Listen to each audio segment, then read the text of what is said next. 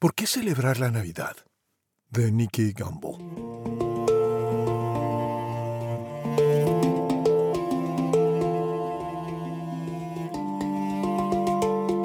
Para muchos, la Navidad es uno de los peores momentos del año. Para algunos, es el momento de más espantosa soledad. Aumentan los suicidios, Mueren más personas por causas naturales, los matrimonios se desmoronan, los pacientes psiquiátricos sufren regresiones y se inician mil rencillas familiares. Una encuesta de Mori sugiere que cada Navidad se producen 3 millones de peleas familiares. Un artículo de periódico titulado ¿Suficiente para volverte loco? hablaba de todas esas personas que se desploman en Navidad por la presión de ser perfectas. En este artículo se cita a dos psicólogos que imparten un taller titulado Estrés en la familia. ¿Cómo aguantar la Navidad?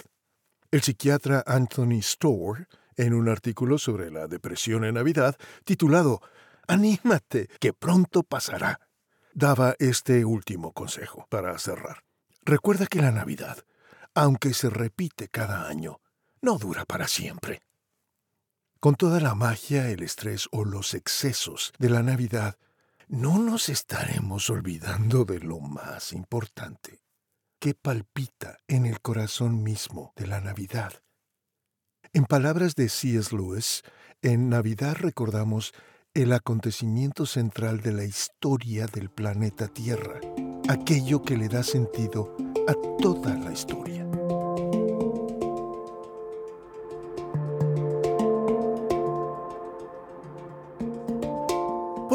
Interesarse en Jesús. Cuando Jesús nació, un grupo de filósofos muy inteligentes pensó que valía la pena interesarse mucho en él.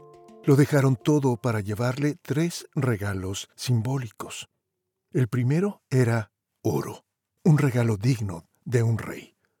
El niño del pesebre era el rey de reyes y señor de señores.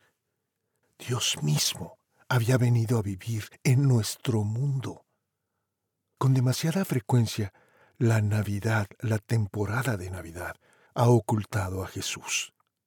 Pero el sentido de la Navidad es Jesucristo. En Navidad celebramos el nacimiento de la persona más importante que haya jamás existido, el pivote central de nuestra civilización.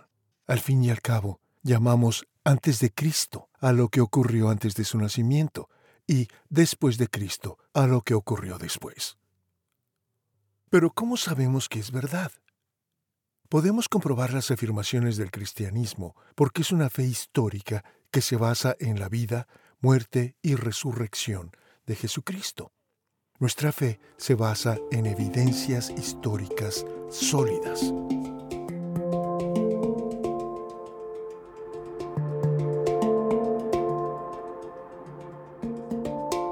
Es Jesús? Jesús era y es el Hijo de Dios. Algunas personas piensan que solo era un buen maestro espiritual. Sin embargo, esta noción no encaja con los hechos. Sus afirmaciones. Jesús afirmó ser el Hijo único de Dios, completamente igual a Dios. Se arrogó la autoridad de perdonar pecados dijo que un día juzgaría al mundo y que lo que importaría entonces sería cómo le habíamos respondido a él en esta vida. Si es Luis sugirió que un hombre que fuera simplemente un hombre y dijera el tipo de cosas que dijo Jesús no sería un gran maestro moral. O estaría loco, o sería el mismísimo diablo del infierno. Tenemos que decidir, o bien Jesús era y es el Hijo de Dios, como él dijo, o era un lunático o un demonio que quiso engañarnos con lo que dijo. Pero que no se nos ocurra la tontería condescendiente de rebajarlo a solo un gran maestro humano. Jesús no nos ha dejado esa posibilidad. Esa no era su intención. Su carácter. Muchas personas que no profesan ser cristianas consideran a Jesús como el ejemplo supremo de una vida abnegada. El novelista ruso Fedor Dostoyevsky dijo alguna vez, creo que no hay nadie más lleno de amor, más profundo, más comprensivo y perfecto que Jesús. no solo no hay nadie como Él, sino que nunca podrá haber otro como Él. En lo que respecta a sus enseñanzas, parece haber acuerdo general en que son las más puras y mejores enseñanzas que jamás hayan brotado de labios humanos. Como continúa diciendo C.S. Lewis, parece obvio que no era ni un lunático ni un demonio, y por consiguiente, por extraño, aterrador o improbable que pueda parecer, hay que aceptar la noción de que era lo que dijo. Dios. Dios ha aterrizado en este mundo ocupado por el enemigo en forma humana su conquista de la muerte. Las evidencias de la resurrección física de Jesús son muy sólidas. Cuando los discípulos fueron a la tumba la encontraron abierta y el cuerpo de Jesús nunca apareció por ningún lugar. En las seis semanas siguientes lo vieron más de 500 personas. Las vidas de sus discípulos se transformaron y así nació el cristianismo, que luego creció a un ritmo dramático. Un expresidente del Tribunal Supremo de Inglaterra, Lord Darling, dijo acerca de la resurrección, a su favor como verdad viviente existen pruebas tan abrumadoras, positivas y negativas, fácticas y circunstanciales, que ningún jurado inteligente del mundo podría dejar de emitir un veredicto de que la historia de la resurrección es cierta.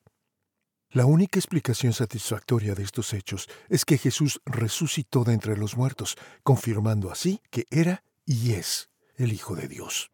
Aquellos sabios del Oriente tenían razón. Nada menos que el oro sería un regalo adecuado para un niño así.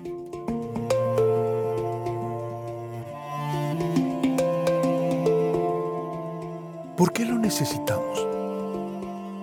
Aunque Jesús fuera quien dijo ser, ¿Por qué lo necesitamos dos mil años después? El segundo regalo que trajeron los Reyes Magos fue incienso, que se utilizaba en el templo como símbolo de oración y apuntaba a una relación con Dios. Las relaciones son el aspecto más importante de nuestras vidas. La relación con nuestros padres, novio o novia, marido o mujer, hijos, nietos, amigos, etc. El cristianismo es, ante todo, una relación con Dios. El cristianismo, más que de normas, es ante todo cuestión de relaciones. Se trata de una persona más que de una filosofía. Se trata de la relación más importante de todas, nuestra relación con el Dios que nos creó. Jesús dijo que el primer y mayor mandamiento de todos es amar a Dios. Y el segundo es amar al prójimo. Por tanto, el cristianismo también se trata de nuestras relaciones con los demás en torno nuestro. Tú y yo fuimos creados para vivir en relación con Dios. Hasta que no encontremos esa relación, siempre habrá algo que falta en nuestras vidas. Por eso a menudo somos conscientes de que hay un profundo vacío en nosotros, como un trozo que le faltara a nuestras almas. La gente intenta llenar este vacío de varias maneras. Algunos intentan llenar el vacío con dinero, pero eso no lo satisface. Aristóteles Onassis, que fue uno de los hombres más ricos del mundo, dijo al final de su vida, los millones no siempre agregan lo que un hombre necesita de la vida. Otros prueban con las drogas, el exceso de alcohol o la promiscuidad sexual. Estas cosas proporcionan una gratificación instantánea, pero después nos dejan una sensación de vacío. Otros más se vuelcan en el trabajo, la música, el deporte o en la búsqueda del éxito. Puede que estas cosas no tengan nada de malo en sí mismas, claro, pero no satisfacen el hambre que todos los seres humanos llevamos dentro. Ni siquiera las relaciones humanas más íntimas, por maravillosas que sean, satisfacen por sí solas este vacío interior. Nada llenará este vacío excepto nuestra relación con Dios, porque para esta relación fuimos creados. Según el Nuevo Testamento en la Biblia, la razón de este vacío es que hombres y mujeres le hemos dado la espalda a Dios. Jesús dijo, Yo soy el pan de vida. Él es el único que puede saciar nuestra hambre más profunda, porque Él hace posible que se restablezca nuestra relación con Dios. Jesús satisface nuestra hambre de sentido y propósito en la vida. Todos nos hemos preguntado en algún momento, ¿qué hago en la tierra? ¿Cuál es el sentido de la vida? Como dijo Albert Camus, el hombre no puede vivir sin sentido. Hasta que no vivamos en relación con Dios, nunca encontraremos el verdadero sentido y propósito de la vida. Otras cosas pueden proporcionarnos una satisfacción pasajera, pero no duradera. Solo en una relación con nuestro Creador encontramos el verdadero sentido y propósito de nuestras vidas. Jesús satisface nuestra hambre de vida más allá de la muerte. Antes de ser cristiano, no me gustaba nunca pensar en el tema de la muerte.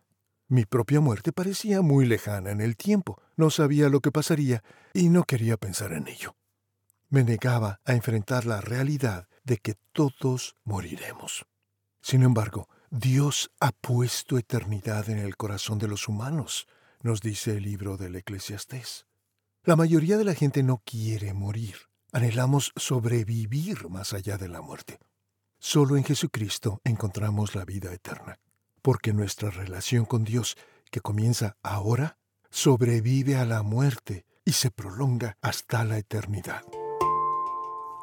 Jesús sacia nuestra hambre de perdón.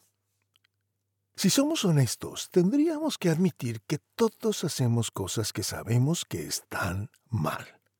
A veces hacemos cosas de las que nos avergonzamos profundamente. Más que eso, hay un egocentrismo en nosotros que estropea nuestras vidas.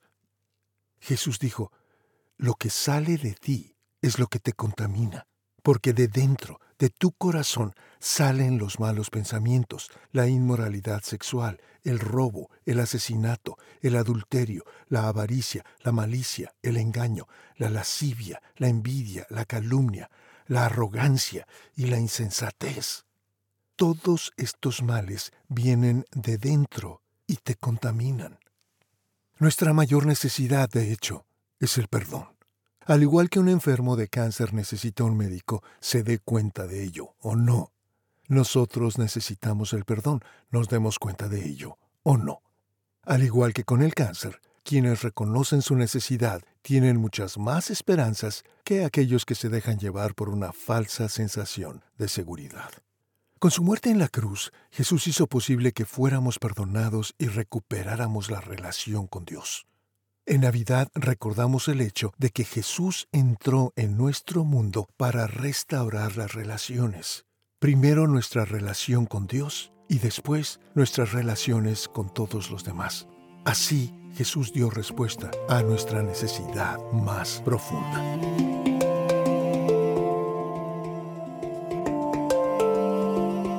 ¿Por qué vino Jesús? ¿Cómo pudo lograr este restablecimiento de nuestra relación con Dios? El tercer regalo que trajeron los sabios del Oriente nos da la respuesta. La mirra se utilizaba para embalsamar los cuerpos de los muertos. Jesús es el único hombre que ha elegido nacer y es uno de los pocos que han elegido morir. Dijo que la razón de su venida era morir por nosotros. Vino a dar su vida en rescate por muchos.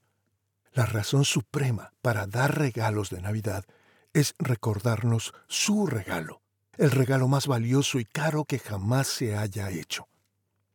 Por lo que sabemos de la crucifixión, fue una de las formas más crueles de ejecución jamás inventadas. Cicerón la describió como la más cruel y horrible de todas las torturas. Jesús fue azotado con un látigo de varias correas de cuero, lastrado con trozos de metal y huesos. Según Eusebio, historiador del siglo III, las venas de la víctima quedaban totalmente expuestas y los músculos, tendones e intestinos de la víctima quedaban al descubierto. Y luego de esto, Jesús fue todavía obligado a cargar con un travesaño de dos metros hasta que se desplomó. Cuando llegó al lugar de la ejecución, le clavaron clavos de 15 centímetros en las muñecas y en los pies. Lo dejaron colgado durante horas sufriendo un dolor inimaginable. Sin embargo, el Nuevo Testamento deja claro que había algo peor para Jesús que el dolor físico y emocional. Se trataba de la angustia espiritual, de estar separado de Dios al cargar con todos nuestros pecados.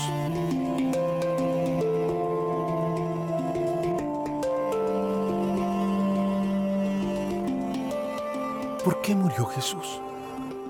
Jesús dijo que murió por nosotros.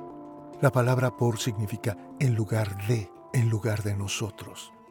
Lo hizo porque nos amaba y no quería que nosotros pagáramos el castigo por todas las cosas que hemos hecho mal. En la cruz estaba diciéndonos, yo cargaré con todas tus culpas. Lo hizo por ti y lo hizo por mí. Si tú y yo hubiéramos sido las únicas personas en el mundo, Jesús lo habría hecho solo por nosotros dos. San Pablo escribió sobre el Hijo de Dios que me amó y se entregó a sí mismo por mí. Jesús dio su vida como rescate por amor a nosotros. La palabra rescate viene del tráfico de esclavos. Una persona bondadosa podía comprar un esclavo y liberarlo, pero antes había que pagar el precio del rescate. Jesús pagó con su sangre en la cruz el precio del rescate para liberarnos.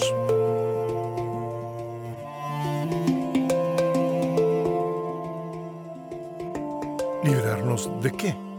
de la culpa. Nos sintamos culpables o no, todos somos culpables ante Dios por las muchas veces que hemos violado sus leyes con nuestros pensamientos, palabras y obras. Así como cuando alguien comete un crimen hay un castigo que pagar, también hay un castigo por no cumplir la ley de Dios. La paga del pecado, dice la Biblia, es la muerte. El resultado de las cosas que hacemos mal es la muerte espiritual, vernos separados de Dios eternamente. Todos debemos sufrir este castigo, pero en la cruz Jesús asumió el castigo en nuestro lugar para que pudiéramos ser totalmente perdonados y nuestra culpa pudiera eliminarse. Libertad de la adicción. Jesús dijo que todo el que peca es esclavo del pecado. Jesús murió para liberarnos de esa esclavitud. En la cruz se rompió el poder de esta adicción, aunque todavía podemos caer de vez en cuando. El poder de esta adicción al pecado se rompe cuando Jesús nos libera. Si Jesús te libera, serás verdaderamente libre. Libertad del miedo. La Biblia dice que Jesús vino para con su muerte destruir al que tiene el imperio de la muerte, es decir, al diablo, y liberar a los que durante toda su vida han estado sometidos a la esclavitud del temor a la muerte. Ya no debemos temer a la muerte. La muerte no es el final para aquellos a quienes Jesús ha liberado, más bien es la puerta del cielo, donde seremos libres incluso de la presencia del pecado. Cuando Jesús nos liberó del miedo a la muerte, también nos liberó de todos los demás temores, de todos los demás temores.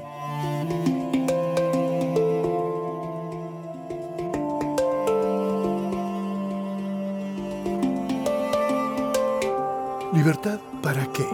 ¿Liberados para qué? Jesús ya no está físicamente en la tierra, pero no nos ha dejado solos. Ha enviado a su Espíritu Santo para que esté con nosotros. Cuando su Espíritu viene a vivir en nosotros, nos da una nueva libertad. Libertad para conocer a Dios. Las cosas que hacemos mal crean una barrera entre nosotros y Dios. Nuestros pecados nos han separado de Dios. Cuando Jesús murió en la cruz, destruyó la barrera que había entre nosotros y Dios. Como resultado, ha hecho posible que tengamos una relación con nuestro Creador, nos convertimos en sus hijos e hijas. El Espíritu Santo nos asegura esta relación y nos ayuda a conocer mejor a Dios. Nos ayuda a orar y a comprender la palabra de Dios, la Biblia. Libertad para amar. Nosotros amamos porque Él nos amó primero. Cuando miramos la cruz comprendemos el amor de Dios por nosotros. Cuando el Espíritu de Dios viene a vivir en nosotros, experimentamos ese amor. Al hacerlo, recibimos un nuevo amor por Dios y por los demás. Somos liberados para vivir una vida de amor, una vida centrada en amar y servir a Jesús y en amar y servir a los demás, en lugar de una vida centrada en nosotros mismos. Libertad para cambiar. La gente a veces dice, eres lo que eres y no puedes cambiar. La buena noticia es que con la ayuda del Espíritu podemos cambiar. El Espíritu Santo nos da la libertad de vivir el tipo de vida que en el fondo siempre hemos querido vivir. San Pablo nos dice que el fruto del Espíritu es amor, gozo, paz, paciencia, benignidad, bondad, fe, mansedumbre y templanza. Cuando pedimos al Espíritu de Dios que venga a vivir en nosotros, estas maravillosas características comienzan a crecer en nuestras vidas.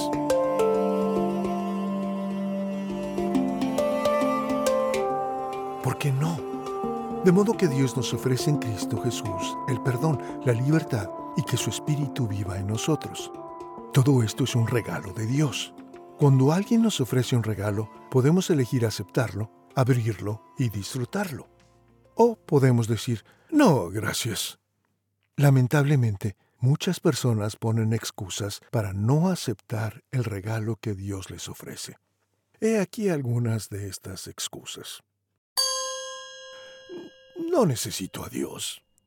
Cuando la gente dice esto, normalmente quiere decir que es feliz sin Dios.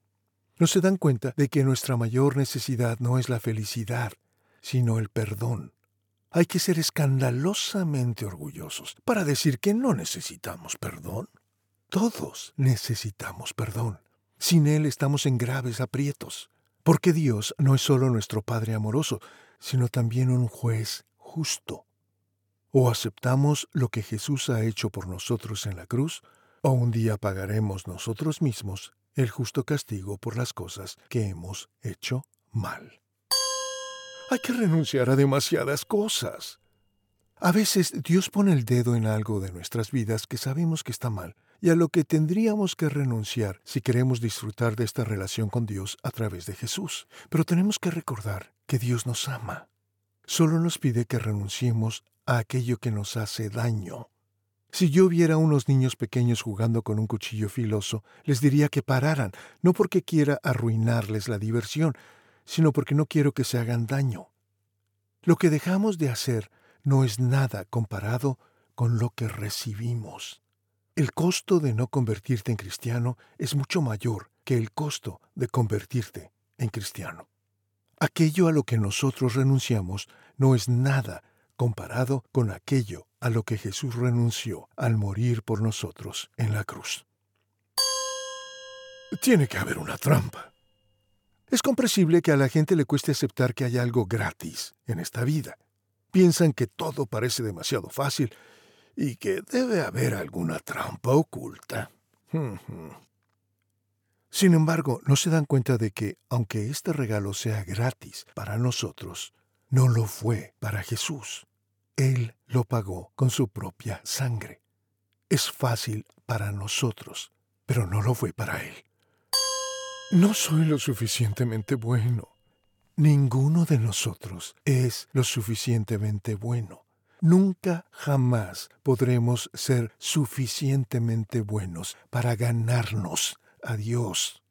Pero para eso vino Jesús. Él hizo posible que Dios nos aceptara tal como somos, independientemente de lo que hayamos hecho y del desastre en que hayamos convertido nuestras vidas. Nunca podría sostener una pureza así. Tenemos razón al pensar que nunca podríamos sostener nuestra bondad ni nuestra pureza. No podemos por nosotros mismos, pero el Espíritu de Dios que viene a vivir en nosotros nos da el poder y la fuerza para seguir adelante como cristianos. Lo haré más tarde. Esta es quizás la excusa más común. A veces la gente dice, eh, sé que es la verdad, pero no estoy preparado a cambiar todavía. Y así lo posponen. Cuanto más lo posponemos, más difícil nos resulta y más es lo que perdemos. Nunca sabemos si tendremos otra oportunidad antes de morir. En lo que a mí respecta, lo único que lamento es no haber aceptado el regalo antes.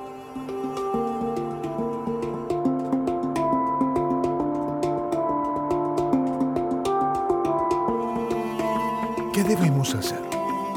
El Nuevo Testamento deja claro que tenemos que hacer algo para aceptar el regalo que Dios nos ofrece. Se trata de un acto de fe.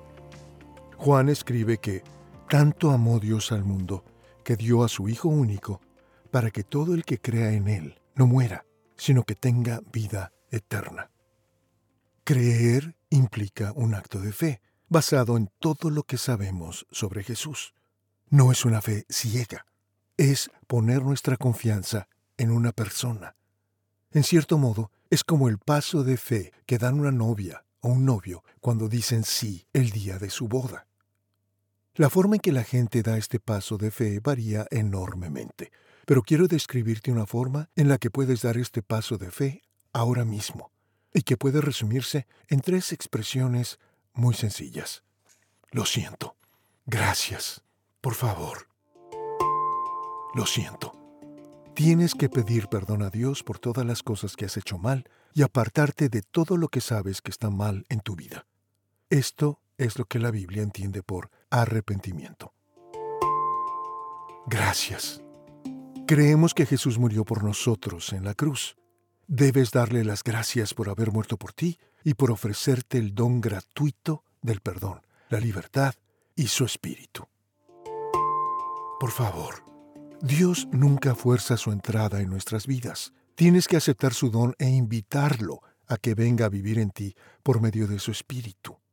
Si quieres tener una relación con Dios y estás dispuesto a decir estas tres cosas, aquí tienes una oración muy sencilla que puedes repetir y que será el comienzo de esa relación.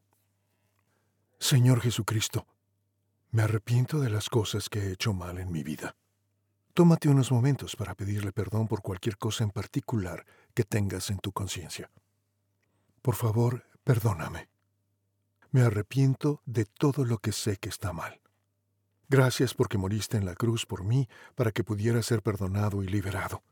Gracias porque me ofreces el perdón y el don de tu Espíritu. Ahora recibo ese don. Por favor, ven a mi vida por tu Espíritu Santo para estar conmigo para siempre.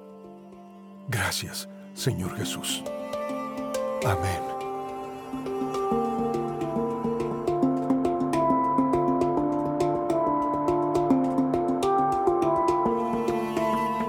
¿Y ahora qué? Cuéntaselo a alguien. Para subrayar la decisión que has tomado, es importante contárselo a alguien más. A menudo solo cuando se lo dices a otra persona se convierte en realidad para ti. Probablemente sea mejor empezar contándoselo a alguien que creas que se alegrará de oír esta noticia. 2. Lee la Biblia. Una vez que hemos recibido a Jesús y puesto nuestra confianza en Él, nos convertimos en hijos de Dios. Él es nuestro Padre Celestial. Como cualquier padre, quiere que tengamos una estrecha relación con Él. Desarrollamos esta relación cuando lo escuchamos, principalmente a través de la Biblia, y cuando le hablamos en nuestras oraciones. La Biblia es la palabra de Dios y puede resultarte útil empezar leyendo unos versículos del Evangelio de Juan cada día. Pídele a Dios que te hable mientras lees. 3. Empieza a hablar con Dios cada día, es decir, haz oración cada día.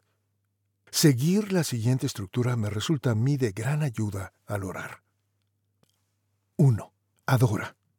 Alaba a Dios por lo que es y por lo que ha hecho. 2. Confiesa. Pídele perdón a Dios por cualquier cosa que hayas hecho mal. 3. Agradece. Dale gracias a Dios por tu salud, tu familia, tus amigos, tantas cosas. 4. Suplica. Ora por tus necesidades, por las de tus amigos y por las de los demás. Únete a una iglesia viva. Es importante formar parte de un grupo de cristianos que se reúnen para adorar a Dios, para escuchar lo que Dios les dice, para animarse unos a otros y hacer amigos. La iglesia debe ser un lugar muy acogedor, muy estimulante. La primera vez que yo hice una oración como la que te sugerí fue el 16 de febrero de 1974. Eso cambió mi vida. Es lo mejor y más importante que haya hecho nunca. Confío en que lo sea. Para ti también.